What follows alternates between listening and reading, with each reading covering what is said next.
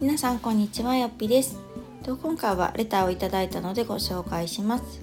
よっぴさんこんにちは。よっぴさんがいつも発信されているゆとりを持って生きるという考え方にすごく共感しています。私は今子供がいながらもフルタイムで働いている主婦です。いつも何かに追われていてこれでいいのかと思う毎日ではあるのですがよっぴさんがゆとり暮らしを意識し始めたきっかけなどありますか？あれば教えてください。ということでした。ありがとうございます。大変ですね。そうか。お子さんいらっしゃいながらフルタイムは本当になかなか大変だろうなと想像しますがすごいです。えっ、ー、とそうですね。私がゆとりを持って生きるって思い始めたきっかけですよね。えっと一番はうーんやっぱり前職で働いてた時ですかね。私前は専門学校の教師をしていたんですけどあの本当に多忙で 結構朝から晩までずっと働いてるっていう感じだったんですけどでも楽しかったんですけどね。すごくその時は充実してたんですけどなんかこうふっと思った時にあ私季節すらあんまちゃんと感じてたいなって思ったんですね。なんかもしかしたらこれは先生業がちょっと特殊なのかもしれないんですけど結構もうその4月スタート3月終わりっていうスケジュールがあるじゃないですか学校って入学式から始まって卒業式で終わるみたいなサイクルがあってかつこう年間行事みたいなのがもう毎年決まってて何月に何があるとか運動会とか入学式とかねそういうのがあるのでなんだろうなこう常に何かに追われてたんですよね私も。なので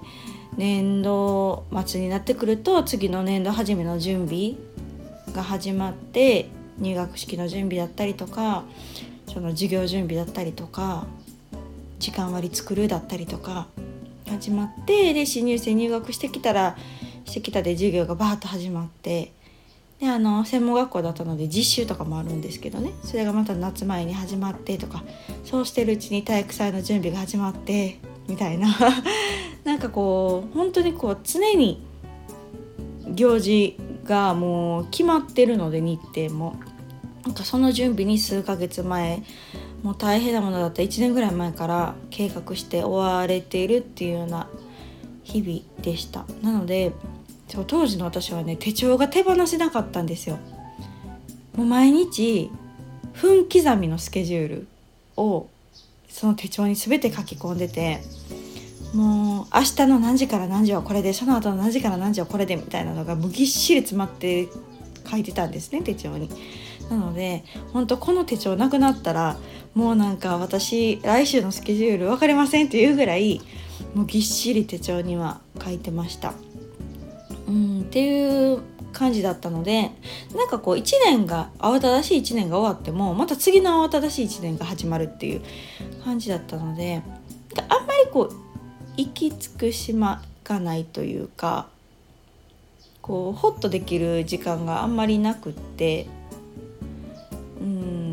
つその土日完全休みとかっていうわけじゃなかったりとか、まあ、夏休みとかは結構長かったですけどね。夏休みとか年末年始休みとかは、まあ、学校なのでその分長くて、まあ、自由にできたりもしたんですけどでもなんかこう本当その言葉通りですね。常に何かに追われてる感じで生きていたのでなんかもう一日経つとなんて一瞬だし1週間1ヶ月も一瞬でしたね。もうなんか常にその締め切りに追われていきその決まってる行事の日程に向かって走ってるみたいな感じだったのでそうそうなんかきっかけっていうそのめちゃくちゃ大きいものがあったっていうよりもそうそうじゃなんかこう 私は電車通勤してたんですけどね。電車からその学校まで歩いていく時にお花が咲いてるんですけどふっと気づいたらその花がねどんどん変わっていくんですよね。なんかこう季節によってまあ当たり前なんですけどなんかそれで私はハッと知った覚えがあります。なんかもう夏かとかもう秋かとか なんかそんなレベルでした。それぐらい本当に季節を感じないぐらいなんか生き急いでたっていう感じだったのでなんかその時にあなんかこれでいいんかなって思ったんですよね。その時は良かったですよ別に。いい今はいいけど長い目で見た時にこの先3年後5年後10年後この感じでずっといくとなんか私の人生って一瞬で終わるなっていう感じとかなんか、うん、もちろん同じ生徒はいないし同じ毎日もないんですけどなんか同じ感じで繰り返して生きていくんだろうなっていうのを思った時にちょっと考えたかもしれないですね。なんかもうちょっとこう余裕を持っていきたいなとかもっとやりたいことできる時間が欲しいなとか思ったのは大きなきっかけだったかもしれないです。なので私が仕事を辞めて一番初めにしたことって手帳を捨てたことなんですよ。その当時使ってたその分刻みで もう何週間も先の予定まで分刻みで書かれてた手帳手帳を捨てた時になんかねもう全てから解放された感がありましたね。なんかああもう私この手帳に追われなくて済むんやっていうのがものすっごい開放感でまず手帳を捨てそして何したかな？あそうそう漫画を読みたいと思って。私別にそのめちゃくちゃ漫画が好きっていう感じでもないんですけどその一日ダラダラ漫画を読むなんてことはできなかったんですよね。なんかその働いてた時に。だからなんか辞めた日の次の日ぐらいかな。漫画をなぜか大人買いしに行ってもうひたすら漫画を読むっていう日々を数日続けました、まあ、別にその数日で済むんですけどね。別にずっとやりたいわけじゃないし今漫画全然読んでないんですけどなんかその時はそういうこう時時間的贅沢をしたくてやってましたね。のでそこから私は目覚ましをかけない生活が始まりました。のでもう長いんですよ。もう6年以上とかかな。目覚ましかけずに生活してるんですけどなんかそれだけで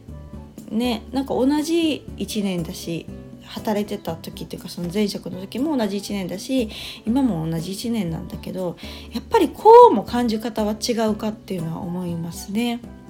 別にあの前の働き方が嫌だったとか前の仕事が嫌だったとかっていうわけじゃなくってだからその時の私にとっては多分それがベストやったと思うんですね。うん、別に結婚してるわけじゃないし子供がいるわけじゃないし、うん、その仕事に一生懸命尽くすっていう時間とか時代があって私はいいと思ってるのであの経験があったからこそって思うことは今もたくさんあるからあの時はあの選択をしてよかったなっていうのはすごく思うんだけれども同時にあの時に辞める選択をしてよかったなとも思います。うん、ので本当にこうありがたいことにいろんな止めていただく行為とかもあったんだけれどもやっぱり結果的に、うん、自分の中では後悔がないしうんきっと続けられてなかったと思います私はその後結婚して出産してっていうライフステージに進みましたけどじゃあそれと同時にあの働き方ができたかって言ったらきっと無理だろうしって思うとうんなんか良かったかなとは思いますね。やっぱりこうゆとりを持って生きようって思ってからはすごく私は時間の使い方を意識するようになったし今振り返ってみるとすごく無頓着だったなと思いますあの時は。本当にこう時間がいくらでもあると思ってたしうんなんかその社会人なんだから仕事に捧げて当たり前と思ってたし別にねだからといってじゃあ他やりたいことあるんかっていうと別にそうでもなかったりしたのでうんまあある意味時間を大事にできてなかったのかもしれないというかそこまで時間に対して真剣に考えてなかったかもしれないですね。なのであの今はこうゆとりを持って生きるって結果的にゆとりを持って生きるんですけどその度にいろんなことはしたかなっていうふうには思いますので結構ねあの私はおすすめですなんか常識外れなこと言ってるかもしれないけどなんか週5日1日8時間働くっていうのがスタンダードじゃなくなればいいのになって私は思ってますね。なんかみんな週3週4ぐらいの56時間勤務になったら幸せを感じる人が増えるんじゃないかなと思うし、まあ、もちろんそれだけであの経済的にも良くなってもらえればっていうのが前提の話ではあるんですけどなんかもっともっとこううんゆとりを持つというかそうですね。時間的なゆとりを持ったらなんかもっと一日の感じ方とか、うん、って変わってくるんじゃないかなっていう気はしてますのでまあねじゃあ今日明日からいきなり帰れるかっていうとなかなかそう簡単な問題ではないと思うんですけどちょっとこう意識するだけでなんかやめれるものとかね時間を増やせることがあったりするかなと思うのではいなんかちょっとずつやってみました。っていう感じでしょうか。はいありがとうございます。なのでそうですね今フルタイムで働いてたらなかなかね本当ねこう急に変えるのっていうのは勇気がいるかもしれませんが私の場合はそういうちょっときっかけというか感じたものがあったのであの今のこのゆとりスタイルになっているという結果でございます。はい、こんな感じで大丈夫でしょうか。というわけでまた次回の放送をお楽しみに。さよなら。